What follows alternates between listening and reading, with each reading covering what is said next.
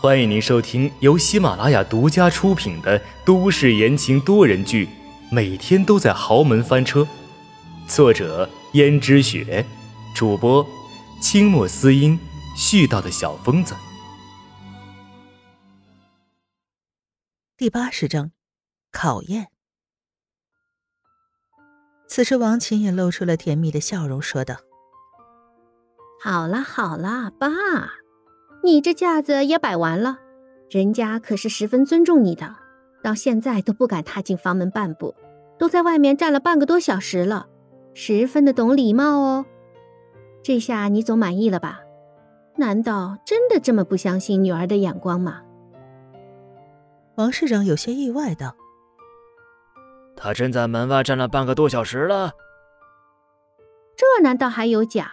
女儿可是亲自陪着他来的。”他说：“贸然闯进你的书房不方便，非要在外面等着你，不肯进来。”王市长点点头说：“不错呀，这小子，没有想到他还算是懂规矩的。”之前的时候，王市长对宋哲一口一个穷小子的叫着，忽然改变了称呼。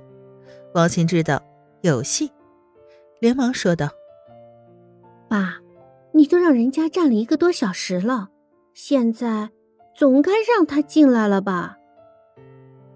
王市长却仍然板着脸说：“让他进来吧。”王琴十分开心的去找宋哲，宋哲仍然站在原地，没有半点不耐烦的样子。快进去吧。宋哲满脸疑惑，这时候王琴对他耳朵说了两个字：“有戏。”宋哲心领神会的点点头，露出了笑容，立刻走进去。王市长已经走出书房，在客厅的沙发上坐下，看起来仍然一副悠闲的样子，很是随意。王琴道：“爸，人都来了，你怎么还在这里呀？” 这是我男朋友，他叫宋哲。不用你说，我也早知道他的名字了。王琴只能点点头。这时候，宋哲很有礼貌的来了一句：“叔叔你好。”王市长坐直了身体说：“小子，你今年几岁了？”“叔叔，我今年二十四岁了。”“二十四岁，还年轻啊！现在正是打拼的时间。我听我女儿说，你还没有找到合适的工作呢。”宋哲十分大方的承认说道：“是叔叔，我刚毕业，还在找工作，但是没有找到合适的。”我听我女儿说，你在学校的表现很优秀，怎么可能找不到工作呢？那是不是你太好高骛远，太挑剔了？算不上好高骛远，但是我觉得那些工作并不适合。这时候。王市长摆出一副训诫的口气说：“既然是个初出茅庐、毛都没有长齐的臭小子，那就应该从最底层干起。不要因为别人给你安排了你不想要的工作，你就贸然不干这份工作。要知道，有时候他们只想看你表现而已。如果你表现好，这说不定啊，很快就会飞黄腾达了。你若是表现不好的话，”或者像有些人一样太过高傲，认为自己自命不凡，那肯定是做不好某一件事情的。你这辈子也只能那样了。是，我并不是嫌那些工作不好。首先，工作好不好，我并不是根据工资待遇来看的，而是看在那个工作环境中有没有提升的空间。很显然，我去应聘那几家公司给我的工作，并没有让我大展身手的地方。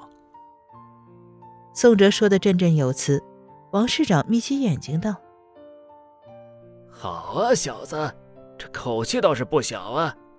那你觉得什么样的地方才是你施展的地方啊？”我觉得至少同事要积极向上，领导要管理有方。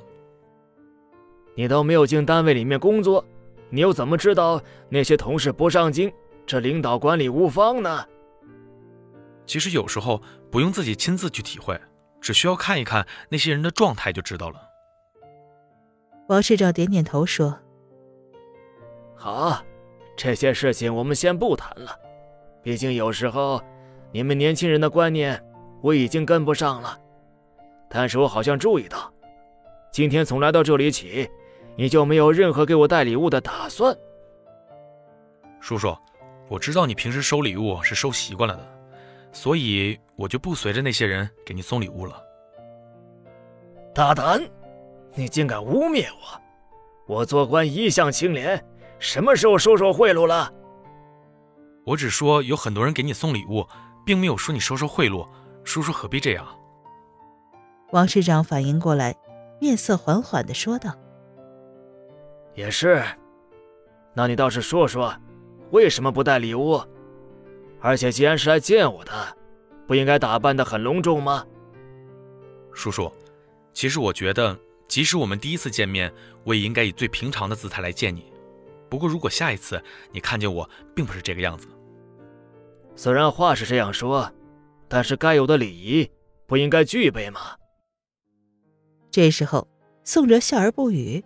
王市长十分的恼火，宋哲不送礼就代表对他不尊重吗？于是王市长也瞪着宋哲，两个人互相看了十几秒。感觉空气都已经凝固了，连掉下一根针来都能听得到。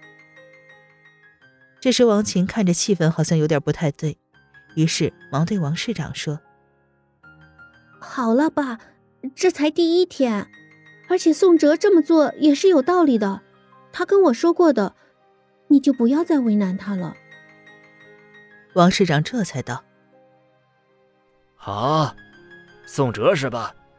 既然我女儿都这么说了，那好吧。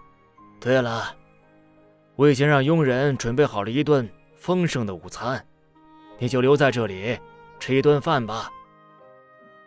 王琴听见十分开心，留宋哲吃饭，那岂不是说爸爸是看上他了？宋哲也以为是这个意思，连忙说：“谢谢叔叔。”这一顿饭吃的还算融洽。但是王市长没有再多过问过宋哲个人信息，只是偶尔问了一些不关紧要的问题，这又让王琴觉得有些疑惑。刚才父亲不是感觉对他很有兴趣吗？怎么现在又不问了呢？但是他知道，这一切要等宋哲的人走了之后才能解开。宋哲胸有成竹地吃完了这顿饭，又陪着王琴他们聊了一会儿就走了。王琴送走宋哲之后，转过头对自己的父亲道：“爸，你觉得这个宋哲怎么样啊？女儿都说过了，他是一个很优秀的人吧？”“是，我不得不承认他很优秀。但是女儿啊，我劝你最好还是和他断了联系吧。”